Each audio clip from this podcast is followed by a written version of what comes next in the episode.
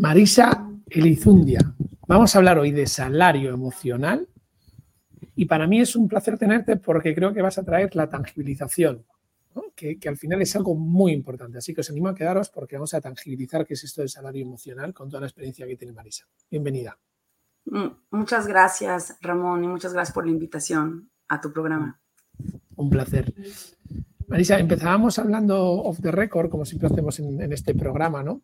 Y, hablabas de, me, ha gustado mucho una cosa, ¿no? De la, responsabilidad individual del salario emocional. ¿Podrías desgranar un poquito más esto, dialogar más sobre esta parte de responsabilidad individual en el salario emocional? Sí, eh, como te comenté antes, el, el salario emocional hay un aspecto de corresponsabilidad, ¿no? Entre tres, tres partes, ¿no? el individual, el líder y la empresa. Cuando se trata de, trata de responsabilidad individual, es un aspecto en el que todos nosotros, todos nosotros tenemos que saber aquellos beneficios eh, no económicos que percibimos de nuestro trabajo. Es decir, tenemos que ser conscientes de ello de manera objetiva.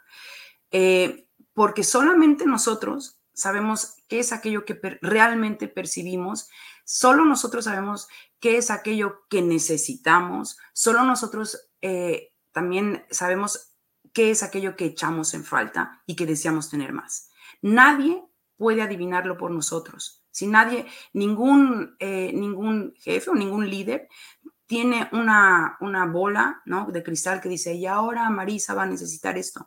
No, ¿no? Es decir, cada uno de nosotros debe de saber que, necesitamos y que tenemos. ¿Para qué? Para poder también saberlo decir y para poder tomar las decisiones adecuadas. Cuando hablas de, esta parte de, tomar esas decisiones adecuadas, ¿no? Hablas de que el, salario emocional, desde esa responsabilidad individual, primero, después del líder, de la persona que está en, en, esa parte de liderazgo y después de la cultura empresarial, teniendo en cuenta que esto esté ordenado, tenéis 10 ámbitos. Sí. Y esos 10 ámbitos, que después se bajan a tres ítems en cada ámbito, ¿qué ámbitos son? ¿Y cuáles son esos ámbitos, digamos, mm, que la gente, entiendo que cada uno tiene unos ámbitos prioritarios para, para tener esas, esa tangibilidad del salario emocional. ¿Es así? Sí, mira, nosotros, eh, el, barómetro eh, consiste en 50 eh, preguntas, ¿sí?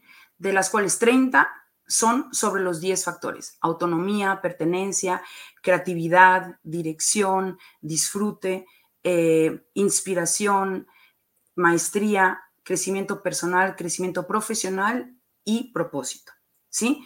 Entonces, de estas son 30 preguntas más 10 preguntas que se hacen sobre la importancia que cada uno de nosotros le damos a cada uno de estos factores. Y luego las otras 10 preguntas son eh, sobre actuamos o no sobre las oportunidades que se nos presentan en nuestro trabajo. Y una vez midiendo todo esto, esto se junta y de aquí se saca un plan de acción, ¿no? Un plan de acción que te mide cuáles son aquellos factores en los que tú debes de trabajar. ¿No? Tomando en cuenta estas tres variables. Y de ahí ya inmediatamente la persona tiene un plan de acción y dice, ah, bueno, pues yo creo que debo de trabajar en esto, ¿no? Dentro del barómetro hay ejercicios para hacer, el por qué es importante para ti, este, cosas que tienes que tomar en cuenta, etc. En esta parte, eh, ¿cuáles son normalmente con la data que tenéis? Yo sé que depende de diferentes organizaciones, ¿no? Pero sin, desvelar el número. ¿Cuáles son esos ámbitos que por la cultura organizacional que tenemos en este siglo menos se trabajan? Em, que menos se trabaja. Eh, yo creo que seguimos, yo creo que apenas estamos dando los primeros pasos, ¿no? En, en lo que se refiere al salario emocional. Me ha costado muchos, muchos años tratar de explicar el, qué es el salario emocional, ¿no? Tratar un poco de rebatir que no lucha contra el salario económico, sino complementa a, ¿sí? Eh, me ha costado muchísimo trabajo también decir que no tiene nada que ver con seguros o tickets guardería, eh, que no tiene nada que ver con la retribución flexible, ¿no? Sino que es pura y únicamente salario emocional, ¿no? Eso es como el primer paso. Ahora, de acuerdo a nuestra investigación, y te estoy hablando solamente de investigación, no hay uno más importante que otro, ¿sí? No hay uno más importante que otro, sino que todos eh, de alguna manera son importantes para la persona. Ahora, el que menos se trabaja o el menos, hay unos como que son más silenciosos, ¿no? Que yo lo llamo como que silenciosos, pero en un grandísimo poder. Por ejemplo, el de la inspiración. ¿Sí? La inspiración es un factor muy silencioso, ¿no? Pero es absolutamente potente, sobre todo para incrementar otros, ¿sí? O otro gran silencioso es el aspecto de maestría, ¿no? O sea, la importancia de la maestría, de saber, de la importancia sobre todo para nosotros, ¿no? De, de la satisfacción que nos da un trabajo bien hecho o la satisfacción que nos da el tener tiempo de realmente explorar todos los detalles de una cuestión que es importante para nosotros en el trabajo, lo importante que es para nosotros ser capaces de utilizar todas nuestras habilidades, nuestras destrezas en un ámbito laboral. ¿Sí? Yo creo que esos serían como los más eh, silenciosos. Hay otros, obviamente, que son como muy sonados, propósito, pertenencia, creatividad, ¿no? Son como que los grandes sonados. Eh, pero estos dos, para mí, eh, son como que los, los, más silenciosos, pero muy, muy potentes. Quiero hablar sobre estos dos, ¿no? Porque quiero hablar sobre lo silencioso. Entonces, hablemos primero de, esa parte de inspiración, ¿no? Eh, en, en, esta parte de inspiración, que me recuerda esta frase, ¿no? De que la inspiración te pille trabajando. Exacto. Y que sería muy bueno que le demos más importancia. Entonces vamos a poner más foco en esta parte silenciosa. ¿Cómo definís esa parte de inspiración y qué tres eh, grandes ítems medís ahí o, o, trabajáis ahí? Sí. La inspiración se refiere a aquello que nos da... Es bien interesante tu pregunta porque cuando el primer paso que nosotros hicimos es definir estos 10 factores, ¿no? O sea, ¿qué significan? ¿Qué significan, eh, ¿qué significan en, el ámbito del salario emocional? Y la inspiración, ¿cómo definirías tú la, la inspiración, no? Es así, ¿cómo de, sin decir la palabra inspiración, ¿no? Entonces, y nos dimos cuenta que la inspiración nos da un sentimiento de posibilidad, ¿no? Es, la inspiración nos abre eh, una ventana hacia algo, ¿no? Hacia algo, hacia una posibilidad que no, no éramos conscientes de, este, pero que nos invita a dar lo mejor de nosotros mismos, ¿sí? Entonces, la palabra, dentro de inspiración, la palabra posibilidad es una gran palabra y también hacia algo mejor, hacia una versión mejor de nosotros mismos y también para poder que esto se manifieste también en nuestros trabajos. Entonces, ¿cuáles son las partes que, hay? ¿no? primer lugar, nuestro trabajo nos ofrece momentos de, inspiración, momentos en posibilidad. Eh, número dos, nuestro trabajo nos ofrece a nosotros, a nosotros, ser agentes que ofrecen inspiración, ¿sí? porque también la inspiración no es solamente de un camino, la inspiración se maneja en cómo cada uno de nosotros, cada uno de nosotros es capaz de también inspirar a los demás, ¿sí? Y ser consciente de ello. Y, el tercero es cómo la inspiración también nos invita a implementar estos momentos de inspiración en nuestro trabajo. Si no, la inspiración se queda inerte. O sea, que diría, eh, por, repasar, cómo o sea, tangibilizar esos momentos donde tú puedes dar cabida a encontrar nuevas posibilidades. Sí. Que requiere de un mindset diferente, de un estar diferente, ¿no? Dentro de ese otro momento que es compartir esas nuevas posibilidades con otros y otro momento que es planificar el llevar a cabo esto.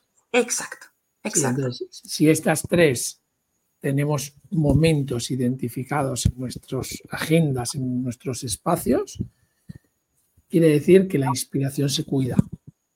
Exacto, pero y aquí está lo, lo que, un aspecto también interesante de lo que mencionas. La inspiración no sucede planificada, ¿sí?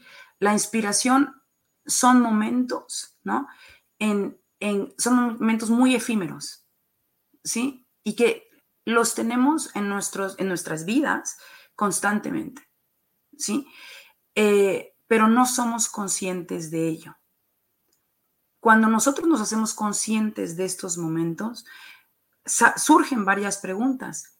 ¿Qué es lo que nos inspiró? ¿Por qué nos inspiró? ¿Por qué conecta con nosotros? ¿Por qué conecta con, nosotros en un sentimiento de posibilidad? ¿Qué posibilidades nos ofrece?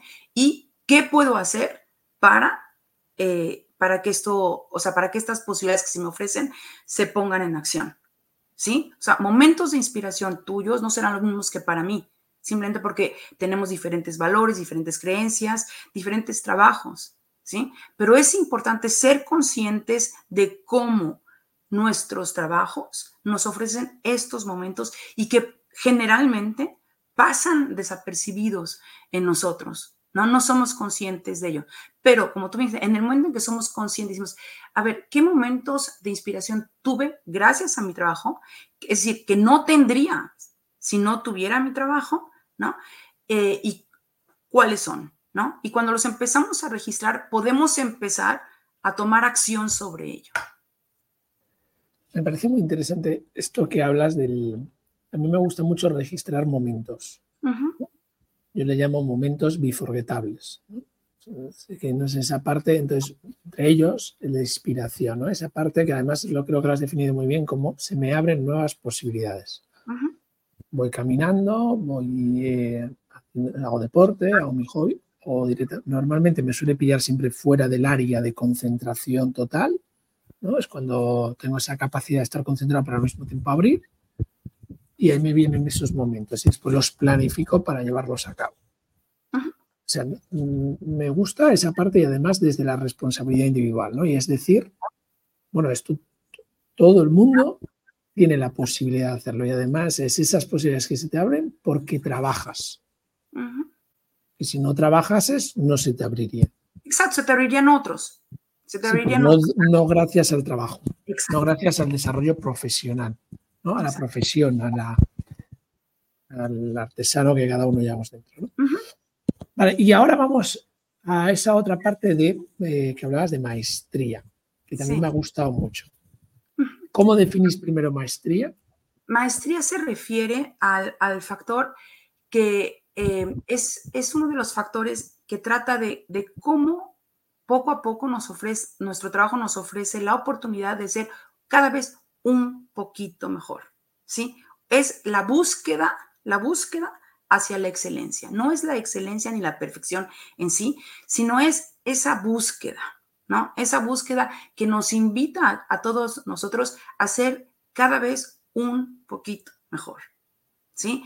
Que no lo tendríamos otra vez si no tendríamos, si no estuviéramos trabajando. Todos los factores son así, ¿eh? O sea, son oportunidades que tenemos en el trabajo que no tendríamos si no trabajáramos. Eh, y es esta búsqueda que se nos ofrece, o sea, estas oportunidades que tenemos de cada vez hacer nuestro trabajo un poquito mejor y el sentimiento de enorme satisfacción, enorme satisfacción de hacer un trabajo bien hecho. ¿Sí? Eh, es decir, ¿qué requiere esto? Requiere tiempo, ¿no? Requiere resiliencia, ¿no? Porque eh, la, eh, la, maestría es, es, yo creo que es aquel factor que habla más de resiliencia de lo que nos, nos, nos imaginamos. Porque como es a largo plazo, ¿no? Hay muchos momentos en que te caes, pero te tienes que levantar, en que sigues en la búsqueda de aquello que te apasiona, aquello que te hace sentir que es un trabajo bien hecho, es algo que, realmente hiciste bien, o si no, es algo en lo que pudiste aprender, pero que te invita a ver nuevas posibilidades para hacerlo cada vez mejor. La, maestría, ¿cuáles son los ítems que ponéis? Eh, la maestría es esto, es mi trabajo me ofrece la oportunidad eh, de, de tener un trabajo bien hecho. Es que es como son palabras como muy cuidadosas, no las tengo ahorita en, vale si me las puedes dar, porque después dejaremos links, pero si me puedes dar como pequeños titulares, después dejaremos el link, me encanta ese cuidado del léxico. ¿eh? Sí, eh, todo, todo lo que es eh, de investigación, siempre tienes que cuidar verdaderamente cada palabra. Luego, mi trabajo eh, me ofrece el tiempo y el espacio para tener, es, o sea, para hacer un trabajo bien hecho y mi trabajo me da la oportunidad de, de que mi trabajo vaya de acuerdo a lo que yo te estoy hablando que, que, son palabras que no me acuerdo hoy, que yo, que yo considero que es un trabajo de acuerdo a lo que yo considero bien, un trabajo bien hecho, más o, menos, así. O sea, que tiene que ver mucho, uno, con el tiempo al, al desarrollo de la vocación.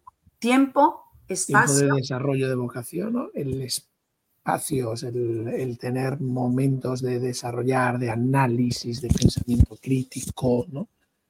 Y, después, eh, entonces diríamos, oye, si yo soy capaz, eh, voy a intentar bajarlo, ¿no?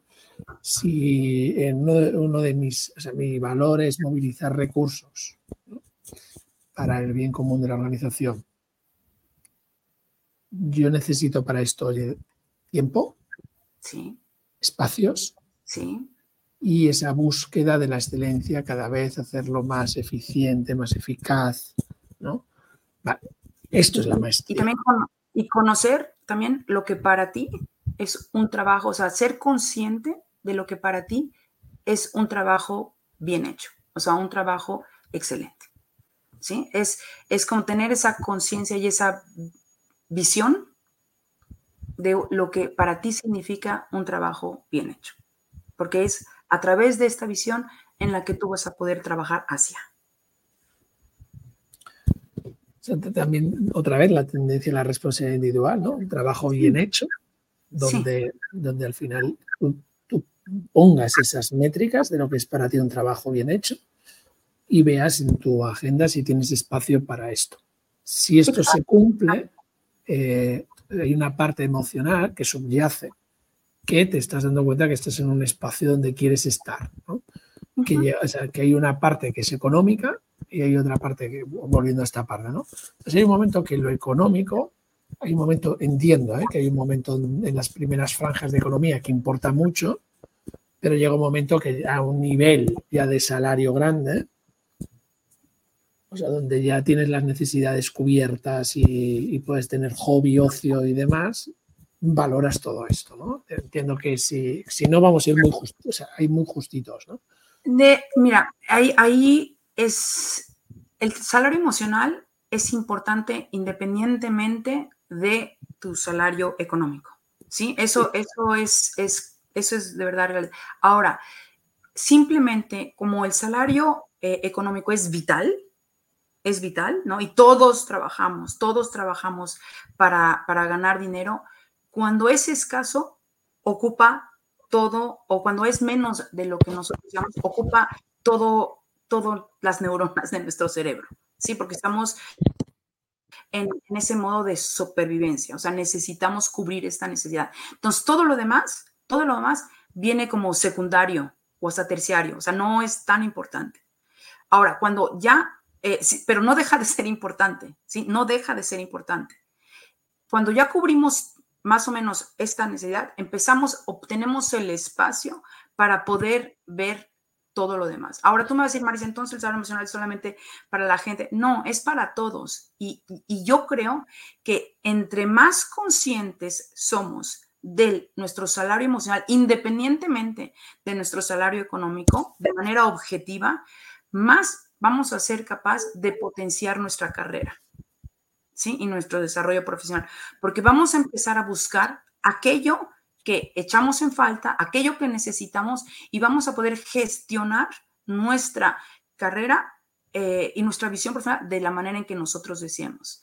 Mucha gente me dice, o mucha gente me dice, Marisa, si yo hubiera eh, hecho el barómetro y conocido más sobre el salario emocional antes, no hubiera dejado mi trabajo, por ejemplo. ¿No? Porque ahora me doy cuenta de todo lo que tenía y no lo supe manejar o no supe tomar las decisiones correctas, ¿no? Entonces, el, salario emocional te sirve para tomar aquellas decisiones que son importantes para ti y no precipitarte a, ¿no? No, no hacer, no, no, no, eh, no ser víctima de sesgos cognitivos que hacen que tomes una decisión sin ser plenamente consciente de ello. Totalmente de acuerdo. Además, me, gusta mucho como lo has explicado ¿no? en, esta parte y te felicito la ocupación que tiene en tu cerebro. Si es un salario que no te da, no te alcanza para cubrir las necesidades básicas, la ocupación es muy grande. Sí. Todo el tiempo. si te cubre para cubrir las necesidades básicas, pero no te da para un poco de ocio y para ocupa un tanto por ciento importante. Muchísimo. Si tu salario te da para tu ocio, para tu vida mm, y te da para ahorrar, pues, aquí vas a ocupar menos tiempo y empiezas a valorar más lo emocional. En todo momento deberías de ser consciente de lo emocional, en todo momento, ¿no? Porque, por ejemplo, poniendo el ejemplo de esta parte de maestría, si es un espacio que no tienes aún ese salario, pero te están dejando esa maestría, es una inversión que a medio plazo te va a hacer evolucionar y te va a conseguir. ¿no? Entonces, esa parte también te entiendo. Me gustaría ahora, eh, porque yo creo que esto es importante también aclararlo, ¿no? Decir, ya tenemos las más silenciosas, que son estas dos, y que me parece un, un buen hallazgo, ¿no? Eh, porque además coincide yo creo que con lo que la frase esta de, la, de que la inspiración te pille trabajando es que la inspiración, o sea, que ese momento de inspiración te, te ayuda a seguir desarrollando tu maestría. La, pregunta es si no sabes cuál es tu maestría, que hay un problema, pero si la sabes, empieza a desarrollarla. ¿no? Vale, dime cuáles son las, eh, las más visibles. Mm, de las que más, las más investigadas. Ajá, las más investigadas. Pertenencia, eh, pertenencia es uno. Después de la pandemia, autonomía fue un gran tema, un grandísimo tema. Propósito siempre ha sido un, gran tema, ¿no? Em, el aspecto de, que no es tan tema como debería, ¿eh? pero es, es la razón por la que las personas dejan sus trabajos, es, por ejemplo, la parte de, de visión profesional. O sea, cuando las personas dejan de ver una eh, visión o no, tienen, no son capaces de poder visualizar su carrera profesional en sus trabajos, ¿no? Eh, eh, también se habla mucho de disfrute, ¿no? De, integrar el juego en el trabajo. Estas son como que las más. Y, ahora pensando en lo que tú me dijiste sobre el, tema que, hablamos anteriormente, cuando tenemos muchísimo o cuando nuestras necesidades económicas están cubiertas pero nuestro salario emocional es muy, muy bajo, no hay sueldo que lo compense. No hay sueldo que lo compense. ¿sí? Es decir, tú puedes recibir X cantidad de dinero, pero si tu salario emocional es bajísimo, serás miserable en, tu vida, te sentirás muy, muy mal. Y tendrá un impacto en tu salud, tendrá, y aparte no nada más en tu salud, eh, tendrá un impacto con todas las personas con las que estés en contacto, ¿sí? Es decir, tendrás un impacto no nada más con tus compañeros de trabajo o con tu equipo, tendrás un impacto también con tu familia, con tus amigos, con tu comunidad y en general con tu sociedad. Pero eso es bueno, es que se me olvidó decirte. No, está muy bien, está muy bien. Yo creo que del círculo del, de uno mismo al círculo más cercano y el y ahí, el, impacto sistémico, ¿no? Que también es súper importante eh, hablar de ello cuando hablamos de salario emocional, ¿no? Y, la, y por qué las organizaciones tienen una responsabilidad social también en integrarlo, porque tiene un factor importantísimo en la sociedad. Total. Eh, yo creo que es, cuando eres consciente de esto, tomas mejores decisiones. Exacto. y regresando a los, que tú me dijiste, a los cuáles son los más, los más ruidosos, pues estos.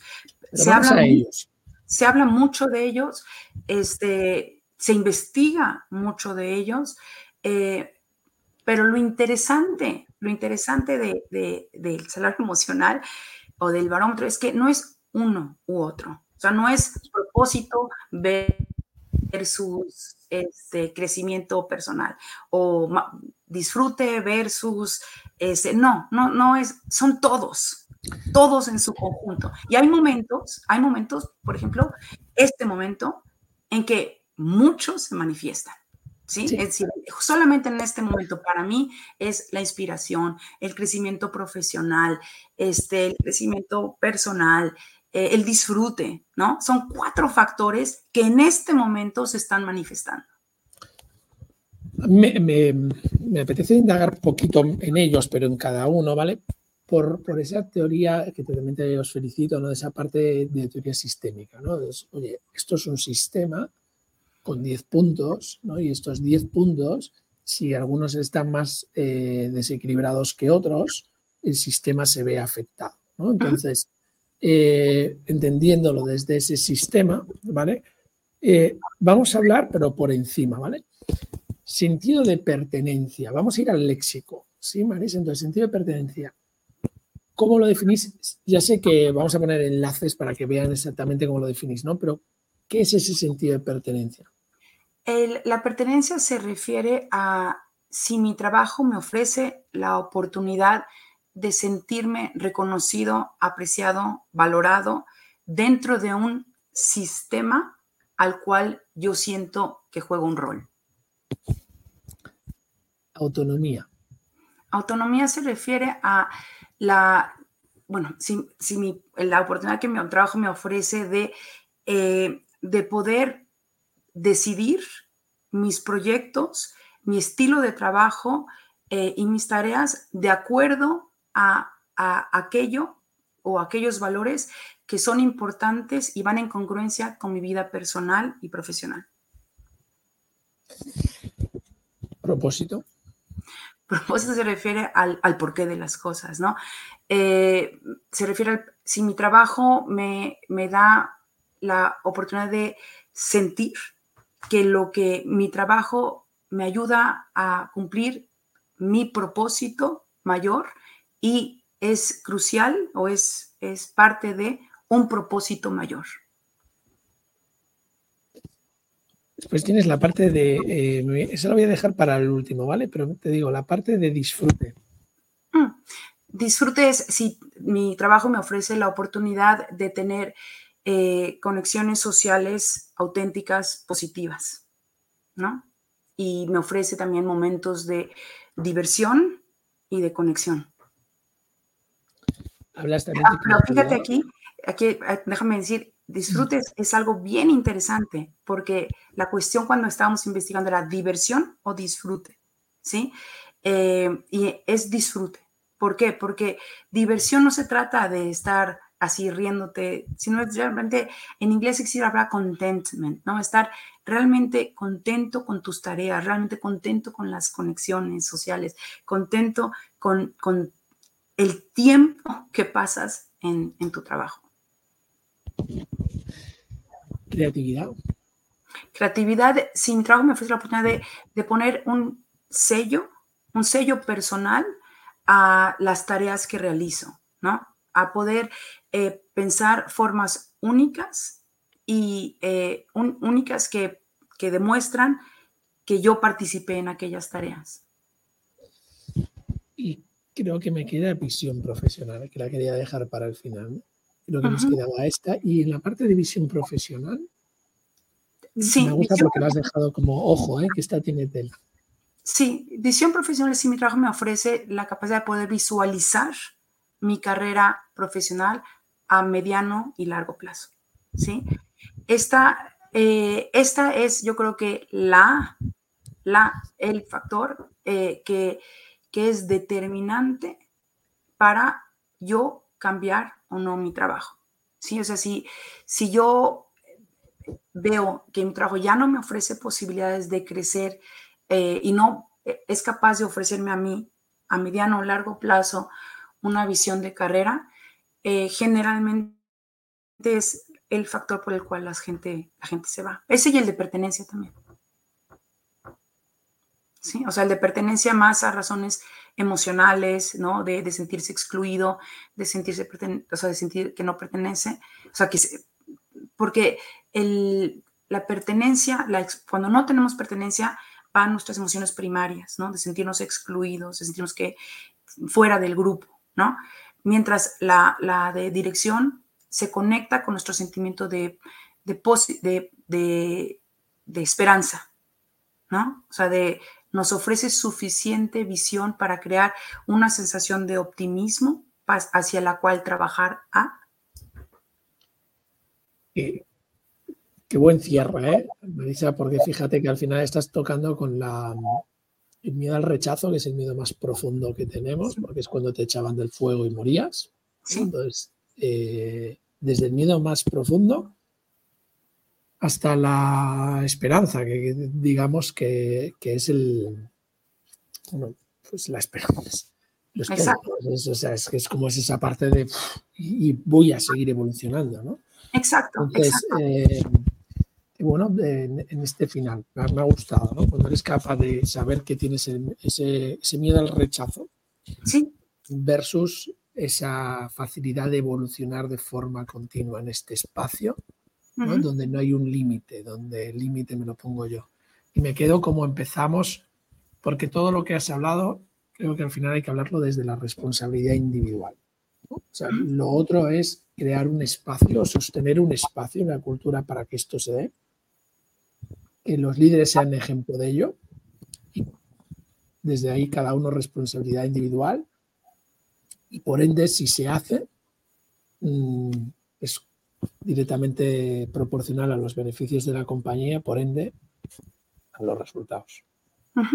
Esto invita a un nuevo estilo de liderazgo, invita a un nuevo estilo de comunicación, a un nuevo estilo de, apertura hacia un nuevo estilo de co-creación, de colaboración, de cómo crear espacios en los que varias eh, generaciones puedan trabajar juntos, en los que varias eh, varias ideas también se puedan manifestar, etcétera. O sea, tiene mucho que ver con, sí, con la responsabilidad propia, pero sí también como cómo trabajamos, cómo vemos el liderazgo, cómo también vemos la cultura corporativa. O sea, tiene más, o sea, ahí es donde los tres animales, digo, los tres patas del animal, del animal empiezan a, a moverse.